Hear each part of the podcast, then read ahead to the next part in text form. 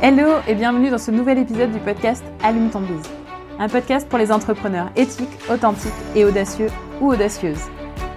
Tu veux découvrir comment mettre ton business au service de ta vie et non l'inverse? Comment développer des stratégies et un état d'esprit de leader qui te permettra de cartonner tout en te respectant? Alors le podcast Allume ton bise va te plaire.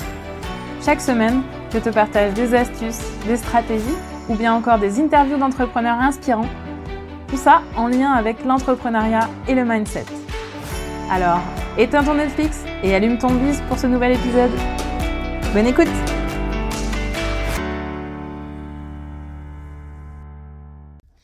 Hello, hello Je suis ravie de vous retrouver pour ce nouvel épisode et j'espère que vous allez bien en préparation des fêtes de fin d'année. Ceci est mon dernier épisode de l'année. je prends une pause en fait. Donc, euh, bah, d'abord, moi aussi pour profiter un peu des fêtes, euh, mais aussi pour prendre un peu de recul par rapport au podcast, par rapport à euh, ce que j'ai fait cette année. Et du coup, pour pouvoir revenir avec à la fois un nouveau souffle et puis peut-être des nouveautés aussi pour l'année prochaine. Donc, le prochain épisode sera publié la semaine du 9 janvier.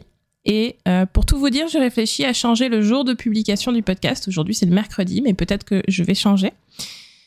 Donc si vous voulez me donner votre avis là-dessus, euh, j'ai mis en place un questionnaire pour vous.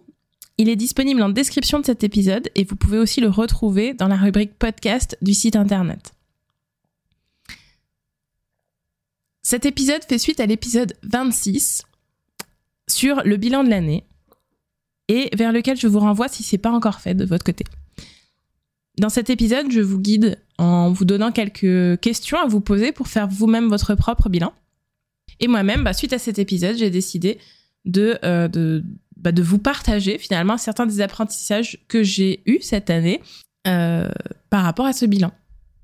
Et pour ceux qui ont l'immense bonheur de me regarder sur la chaîne YouTube, euh, vous, allez, vous pouvez constater que j'enregistre cet épisode eh ben, en pleine période de Noël avec un magnifique pull de Noël, le sapin derrière moi. J'espère. J'espère que vous appréciez ce grand moment télévisuel. Alors, on commence tout de suite avec la première leçon. Test, persévérance et renoncement. Ou du coup, comme je me la suis nommée pour moi-même, test and learn. C'est bien. Test and test again and learn, c'est mieux. Test and test again and learn un give up some fucking test, ça serait encore mieux. en fait, dans cette leçon, du coup, il y a trois aspects.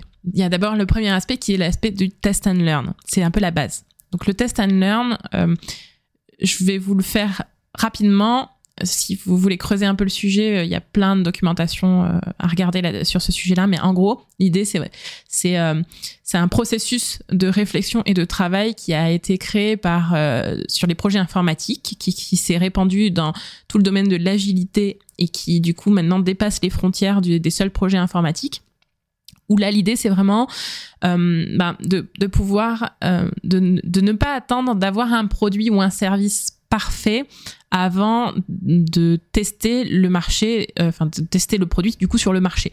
L'idée c'est de faire un ce qu'on appelle un MVP, minimum value product. Euh, donc un produit avec un minimum de valeur de, et pour pouvoir le mettre rapidement dans un contexte de réalité terrain pour pouvoir tester euh, tester en conditions réelles et voir du coup recueillir les résultats des utilisateurs sur l'expérience qu'ils font de ce produit pas encore terminé, pas parfait, etc. pour pouvoir ben, prendre en compte ces retours-là dans euh, une amélioration continue du produit pour en faire un produit toujours plus performant et toujours plus ajusté. Donc ça c'est euh, un peu le principe du test and learn. En tout cas, donc c'est quelque chose voilà qui est très important, qui est plutôt, euh, enfin qui, est déjà un très bon concept. Et donc cette année, moi, ce que j'ai appris par rapport à ça, donc c'est non seulement déjà que euh, dans un premier temps, bah, le test and learn c'était essentiel, euh, mais pas seulement pour l'utilisateur, mais du coup aussi en fait pour moi. Et ça, ça a été l'apprentissage de cette année. C'est-à-dire qu'en gros, j'ai vraiment compris que mon mode de fonctionnement à moi, ça nécessitait forcément de passer par du test. Je ne, je n'arrive pas, clairement, à savoir à l'avance ce qui va me plaire ou pas. Je n'arrive pas à savoir à l'avance euh, ce qui va me passionner ou m'ennuyer au plus haut point. Et là, euh, si vous êtes vous-même peut-être euh, zèbre et ou que vous avez un TDAH, ça va vous parler. Mais je suis clairement incomparablement meilleure et j'ai incomparablement une courbe d'apprentissage beaucoup plus rapide dans des sujets qui me passionnent plutôt que dans des sujets qui m'ennuient. Ça, c'est la première partie de la leçon. La deuxième partie, comme je vous disais, c'était le test and test again and learn. Pourquoi? Parce qu'en fait, je me suis rendu compte qu'un test, ça suffisait pas. Euh, un test, en fait, pour moi, euh, ce qui, enfin, et je pense que c'est aussi peut-être le problème de, de, donc bah du coup de pas mal de, de de zèbres peut-être peut-être de personnes aussi avec un TDAH ou peut-être aussi ben tout simplement de de ceux et celles à qui le syndrome de l'objet brillant doit parler. Mais en gros je j'adore euh, tout ce qui est nouveau. J'adore tester justement des choses nouvelles. Et donc euh, j'ai euh, forcément un biais là-dessus c'est-à-dire qu'en gros tout ce que je vais tester de nouveau va avoir cet attrait de la nouveauté et donc va potentiellement, bah, c'est un peu l'arbre qui cache la forêt. C'est-à-dire que du coup, euh, si je si je vais pas au-delà d'un seul test, je vais pouvoir penser que ça me plaît, alors qu'en fait, ce qui me plaît, c'est juste le fait que ça a été nouveau.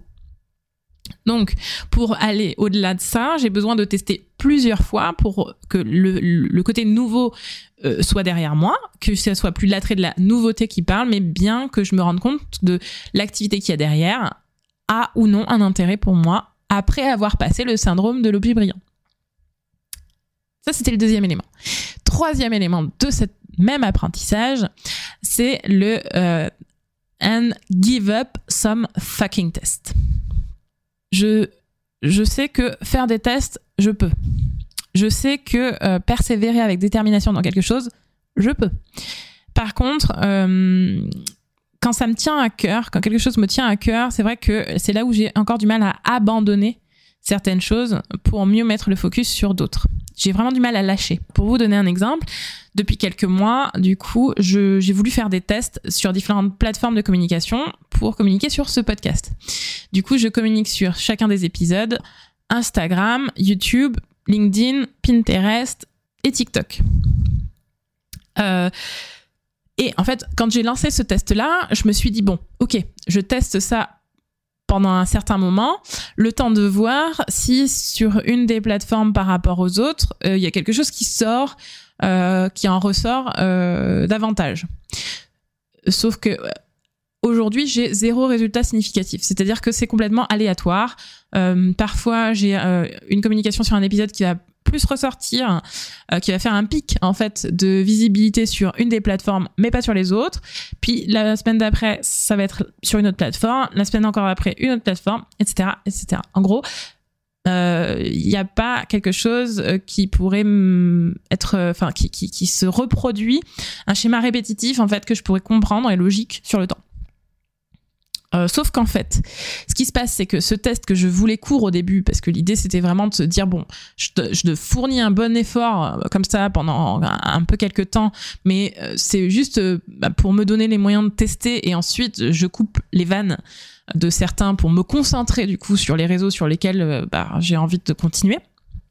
Et ben il s'avère que comme j'ai pas de résultats significatifs, j'ai du mal à renoncer à certains de ces réseaux-là. Donc aujourd'hui, j'ai encore beaucoup de temps qui est dilué là-dedans. Beaucoup trop de temps, très honnêtement, qui est dilué là-dedans, ce qui fait que, ben, du coup, hum, finalement, euh, au final, ce qui fait que je dilue euh, mes efforts euh, et que du coup c'est plus efficace. Et très honnêtement j'en perds même le goût de communiquer. Autant j'ai du plaisir à faire ce podcast avec vous autant j'adore être là avec vous pour faire ce podcast, autant la partie communication, c'est vraiment pas celle qui me met en joie. Et, euh, alors que ça pourrait être autrement, je le sais. Donc voilà, il faut que euh, donc ce que j'ai appris euh, pour résumer, c'est j'ai besoin de tester les choses plusieurs fois avant de savoir si ça me convient ou pas, avant de savoir si si ça va me passionner et donc sur lesquels je vais mettre des efforts ou pas. J'ai besoin de tester ces éléments dans plusieurs fois et ensuite plusieurs fois jusqu'à ce que j'ai un résultat significatif pour savoir du coup ce que je renonce à faire. Attention. Et si je n'ai pas de résultat significatif, de là quand même pouvoir prendre une décision, euh, même sans résultat significatif, de devoir renoncer à certaines choses pour pouvoir bah, me laisser du temps pour en tester d'autres. Et ne pas me dégoûter aussi surtout. En 2023, je me suis vraiment fixé comme objectif du coup de faire moins mais mieux. Leçon numéro 2. Oser être vulnérable a nourri ma confiance en moi. Eh ben si, je vous l'accorde, à, l'entendre comme ça, ça paraît complètement contre-intuitif. Et et pourtant, c'est vraiment ce qui s'est passé.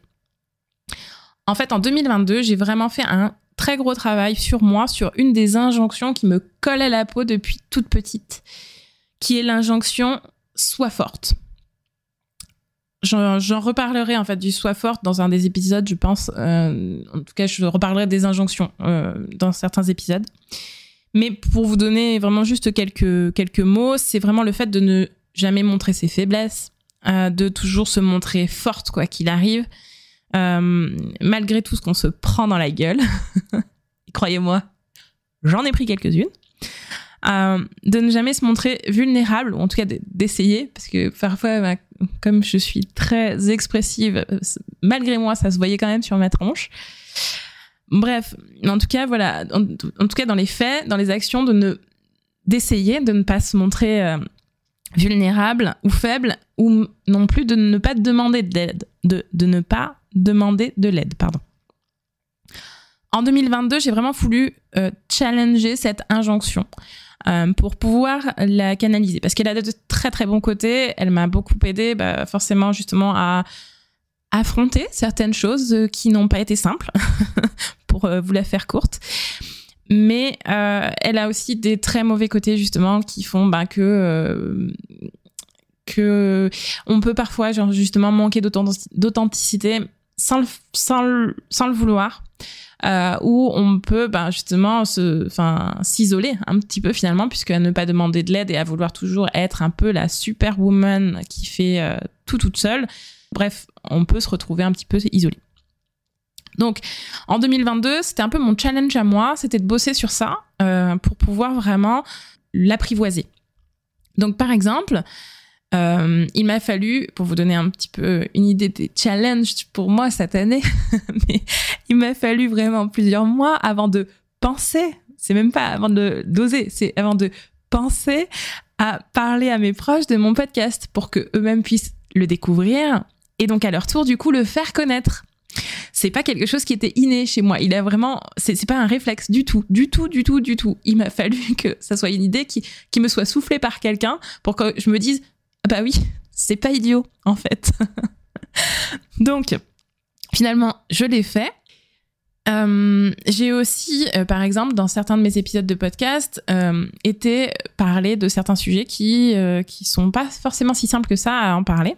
J'ai j'ai par exemple parlé du fait que bah, j'ai subi rejet, humiliation, trahison quand j'étais petite fille et ado à l'école et, et en quoi ça avait pu nourrir mon pourquoi.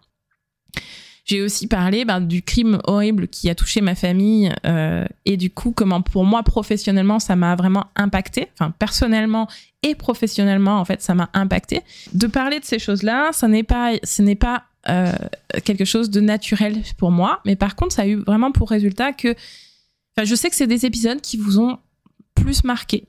Euh, c'est aussi des épisodes pour lesquels j'ai reçu peut-être plus de messages, plus de de, témoignages de personnes qui, qui m'ont dit que bah voilà c'est des choses qui les avaient fait réfléchir, qui les avaient fait bouger, qui les avaient inspirés. Et euh, donc franchement, même si ça a été carrément assez éprouvant pour moi de faire ces épisodes-là au départ, parce que l'injonction soit forte et profondément ancrée, euh, ce que j'ai vu se produire euh, cette année, à force de travailler dessus justement,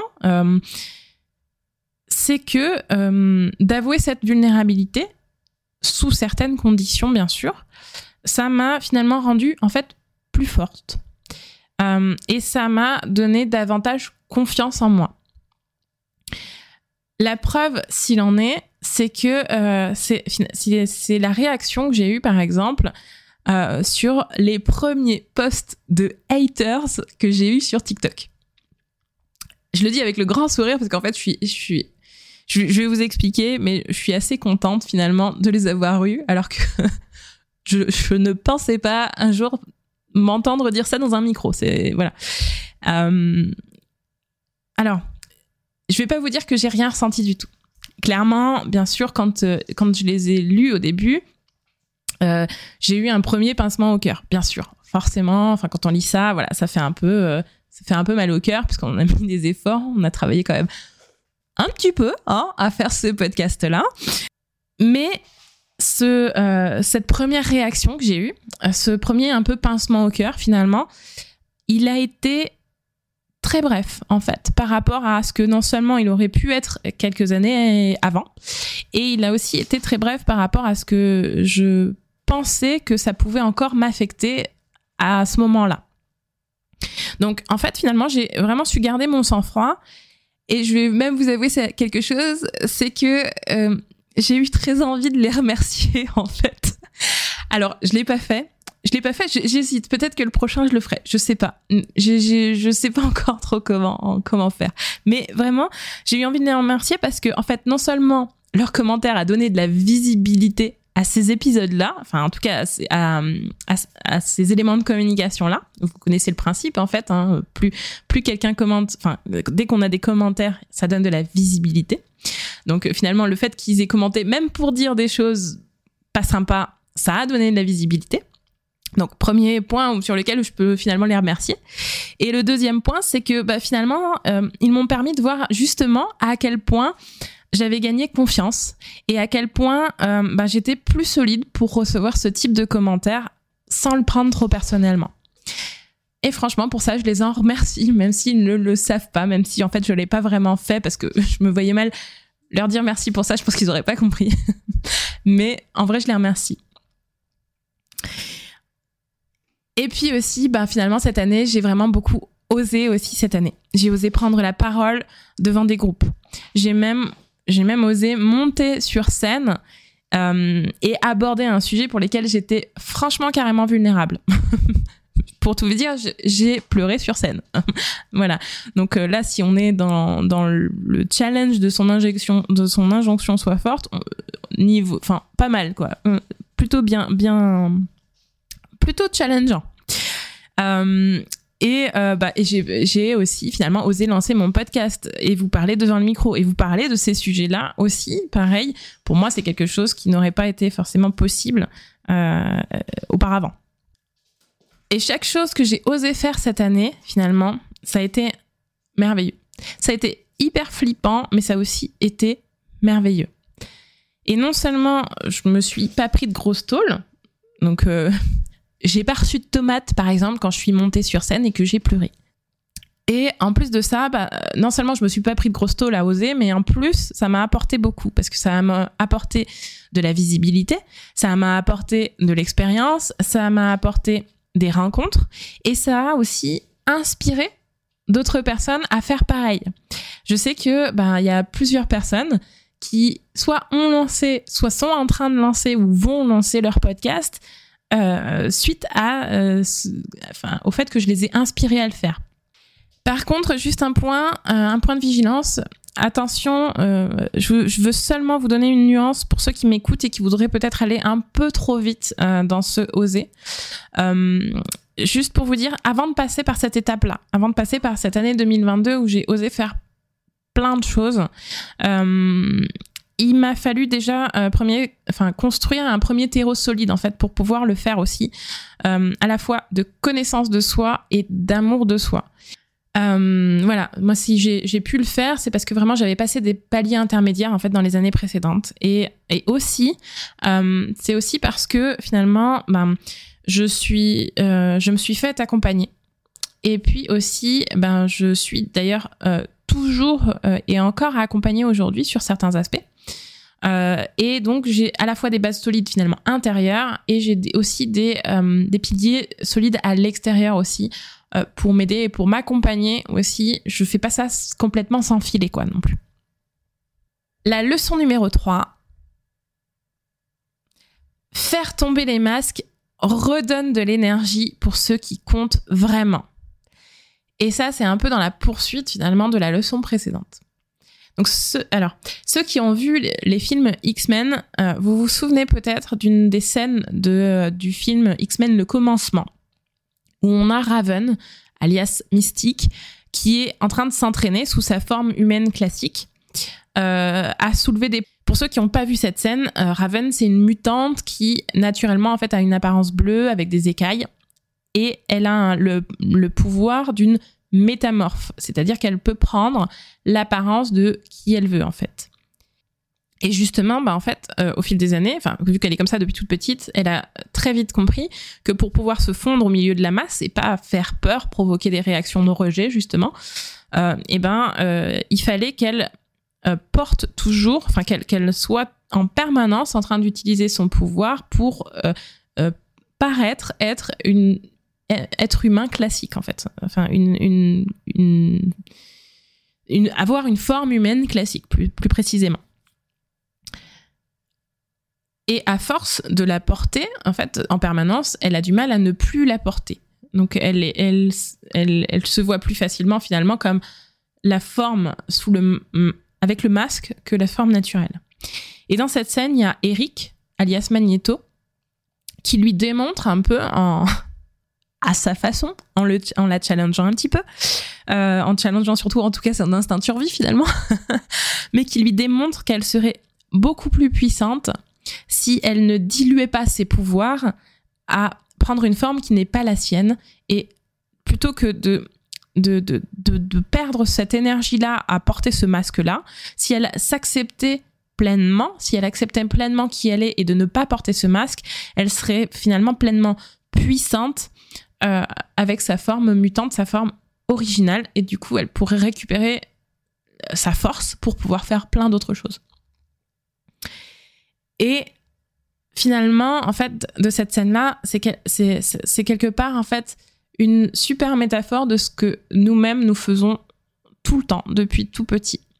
Parce qu'en fait, euh, même si nous sommes pas des mutants, même si à la base on n'est pas bleu avec des écailles, euh, bah en fait, on porte quand même tous des masques. On a tous des côtés euh, qu'on qu'on a euh, voulu cacher parce que bah du coup ça ne fait pas bien ou c'est mal accepté par les autres, la société, etc.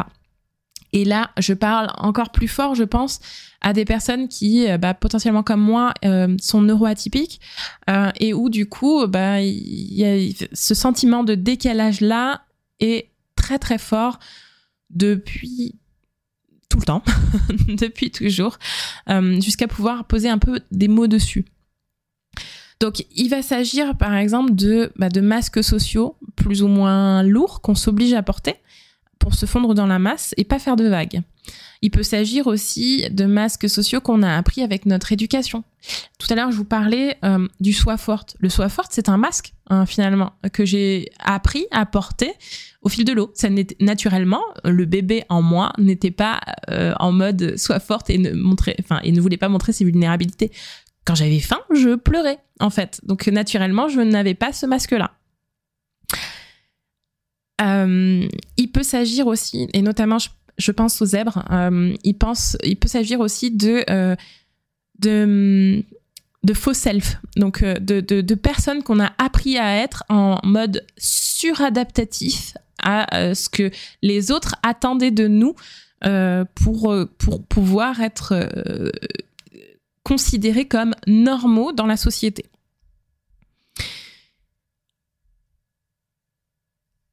Et donc, tout ça pour vous dire que par rapport à ça, la leçon que j'ai apprise cette année, c'est qu'en fait, enfin, honnêtement, déjà, j'avais, fait du travail avant pour laisser tomber plusieurs de ces masques-là, plusieurs de, des croyances limitantes que j'avais, euh, plusieurs euh, des injonctions que j'avais aussi, parce que j'en ai, j'ai une, autre, j'ai le soi parfaite, euh, je vous en reparlerai aussi de celui-là, mais qui était bien, bien, bien costaud. Il était même encore plus fort que le soi forte. Euh, donc j'ai déjà travaillé là-dessus, sauf que je continue encore et cette année, euh, justement, notamment en travaillant sur mon soi forte, euh, je me suis vraiment rendu compte que à, quel point finalement se débarrasser de ces masques, ça soulageait quoi. Franchement, on se sent mais tellement plus léger. Et du coup, on y gagne une énergie monstrueuse pour pouvoir faire d'autres choses comme Raven euh, sur son, sur, enfin, dans, la scène de, de X-Men finalement. À nouveau, finalement, on est disponible pour pouvoir faire d'autres choses, pour pouvoir mettre notre énergie dans autre chose. Et c'est ce dont je me suis rendu compte cette année, c'est vraiment que j'ai aussi, euh, j'ai non seulement j'ai de plus en plus envie de le faire, je vais continuer à le faire euh, au fil de l'eau. Je pense que c'est un, un travail euh, sur lequel, bah, qui prend plusieurs années, hein, sur lequel, voilà, on peut pas y aller euh, il y a là en deux jours et puis c'est bon. Euh, mais euh, que c'est aussi quelque chose bah, qui me plaît à faire chez les autres. C'est vraiment quelque chose aussi bah, où j'aime j'aime accompagner les autres à se débarrasser de ces masques-là, à prendre, à, se rendre compte finalement euh, de de ces autosabotages qu'ils peuvent avoir, de ces injonctions qu'ils peuvent avoir, de ces choses que finalement qui sont dans leur cerveau euh, et qui sont maintenant en, pilotage automatique euh, alors que ils pourraient reprendre du pouvoir dessus et que finalement ils peuvent s'en débarrasser. Euh, c'est pas simple. Je ne dirais pas que c'est simple. Par contre euh, c'est complètement possible et finalement une fois qu'on l'a fait on se demande comment on a pu passer autant de temps à le porter ce masque en fait Bref, donc vraiment cette année, enfin je, pense que je vais aller de plus en plus là-dessus aussi pour accompagner les autres. C'est quelque chose qui me plaît vraiment beaucoup. Donc de pouvoir abandonner ces masques, se libérer des chaînes de ce qu'on croit devoir faire euh, pour euh, ou de ce qu'on de ce qu'on croit devoir être aussi pour faire plaisir, pour faire bien, pour avoir de la reconnaissance extérieure, pour avoir du succès, bla bla bla bla bla. Bref, finalement, revenir à l'essentiel, c'est-à-dire à, l'être. Et euh, croyez-moi, euh, de façon très humble, pour moi, c'est une putain d'avancée. oui, j'ai utilisé le mot putain. J'ai utilisé le mot merde aussi, je crois, dans cet épisode. Bref, euh, ceux, qui, ceux qui sont allergiques aux gros mots, je pense que vous pouvez éteindre. Mais vous n'avez pas fini d'en entendre, croyez-moi. En tout cas, peut-être pas sur cet épisode, mais dans les autres à venir. Bref. En tout cas, voilà, croyez-moi, c'est vraiment une putain d'avancée pour moi parce que j'ai, toujours été. Euh, enfin, ça a toujours été quelque chose euh, de, de, très compliqué pour moi de faire cette différence entre le l'être et le faire. Je me souviens pendant ma formation de coach, c'était aussi déjà quelque chose où euh, j'avais mis le doigt dessus, j'avais appris, je, comprenais rationnellement effectivement que euh, oui, bien sûr, il y a une différence entre être et faire, que que c'est pas en faisant plus qu'on était plus. Tout ça, ça, il y avait un sens, ça parlait à ma tête, à mon esprit rationnel. Et puis je le, je le voyais aussi, les personnes qui étaient plus dans ce, dans cette logique-là, bah, elles étaient plus mûres, plus sereines aussi. Euh, ou quand j'accompagne les gens, aussi bizarrement, je le vois chez les autres. Mais euh, c'était quelque chose qui, euh, en gros, j'en avais la connaissance et la certitude, sauf que pour, que c'était pas intégré pour moi. Et je pense que aujourd'hui encore, c'est pas encore intégré à 100%, parce que vraiment, je pars de loin là-dessus. Mais la distinction entre les deux commence à s'opérer. D'où aussi mon objectif donc de l'année prochaine, je vous en ai parlé tout à l'heure, je, crois, euh, mais qui était donc de euh, faire euh, moins mais mieux. Et comment ça peut aussi potentiellement finalement se, relier à, cette leçon-là, qui serait peut-être quelque chose de, l'ordre du faire moins pour être plus. Et là, je vous avoue que, en fait, j'ai fait cette prise de conscience-là en préparant l'épisode. Donc, euh, se faire moins pour être plus, je dois encore l'intégrer moi-même. Donc, voilà, euh, voilà donc quelques leçons que j'ai retenues de l'année 2022 et avec lesquelles, du coup, je me suis équipée bah, pour commencer 2023. Si je devais résumer mon année 2022 en, un mot, euh, j'ai fait un peu l'exercice. En tout cas, le, mot qui m'est remonté le plus facilement, le c'est le mot clé en fait, c'est confiance. au sens de confiance en soi, en fait. Pour moi, l'année 2022, ça a été vraiment une année euh, où j'ai construit davantage, où j'ai poussé davantage euh, ma confiance en moi. Et je l'ai construite euh, cette année sur deux piliers, essentiellement. Je dis pas que c'est les deux seuls, mais sur deux principaux piliers qui ont été d'une part mon authenticité et d'autre part ma vulnérabilité. Et l'un n'allait pas sans l'autre. Euh, c'est pas l'année qui va marquer pour moi un record de résultats business. Franchement, très très loin de là. Par contre, c'est vraiment une année qui marquera un de mes plus gros bons en confiance en moi et aussi en sérénité. Et pour moi, ces deux éléments-là, c'est vraiment des bases solides euh, sur lesquelles je vais pouvoir continuer à construire mon business et à construire aussi ma vision d'entrepreneur libre et sereine. Et ce chemin, j'ai vraiment envie de le poursuivre encore en 2023, de continuer, euh, de, de, de, comme je vous disais aussi, de, m'attaquer euh, à ce challenge-là, le prochain challenge pour moi qui va être de faire moins pour être plus. Et c'est un chemin sur lequel j'ai également envie d'accompagner d'autres personnes. Donc, de laisser tomber les masques, d'être vraiment pleinement soi, de euh, s'accepter avec euh, toutes ces différences, de pouvoir rayonner avec plaisir et sérénité. Euh, c'est vraiment l'intention que je pose ici, là, dans cet épisode, pour l'année 2023.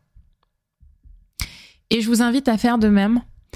Je vous invite du coup à, bah, à, trouver vous aussi finalement un mot qui décrirait votre année 2022. Ce serait quoi? C'est quoi le mot qui vous vient spontanément quand vous pensez à l'année 2022 et pourquoi ce mot vous vient?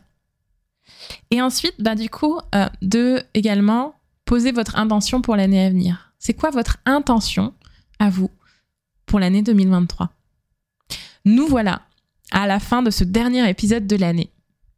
Pour rappel, du coup, je vous retrouve l'année prochaine avec de nouveaux épisodes d'Allume ton bis et avec des nouveautés. Et si vous avez du coup envie de donner votre avis justement sur ces nouveautés, eh bien, rien de plus simple, vous pouvez participer. Donc, pour rappel, pour ça, il vous suffit de répondre au questionnaire sur votre expérience d'écoute, dont le lien est disponible en description. Et sinon, à tout moment, vous pouvez laisser aussi votre avis sur Apple Podcast. Je le lirai avec plaisir et je lis chacun de ces avis-là avec plaisir. Et ça m'aide aussi bah, à améliorer toujours l'expérience de ce podcast-là.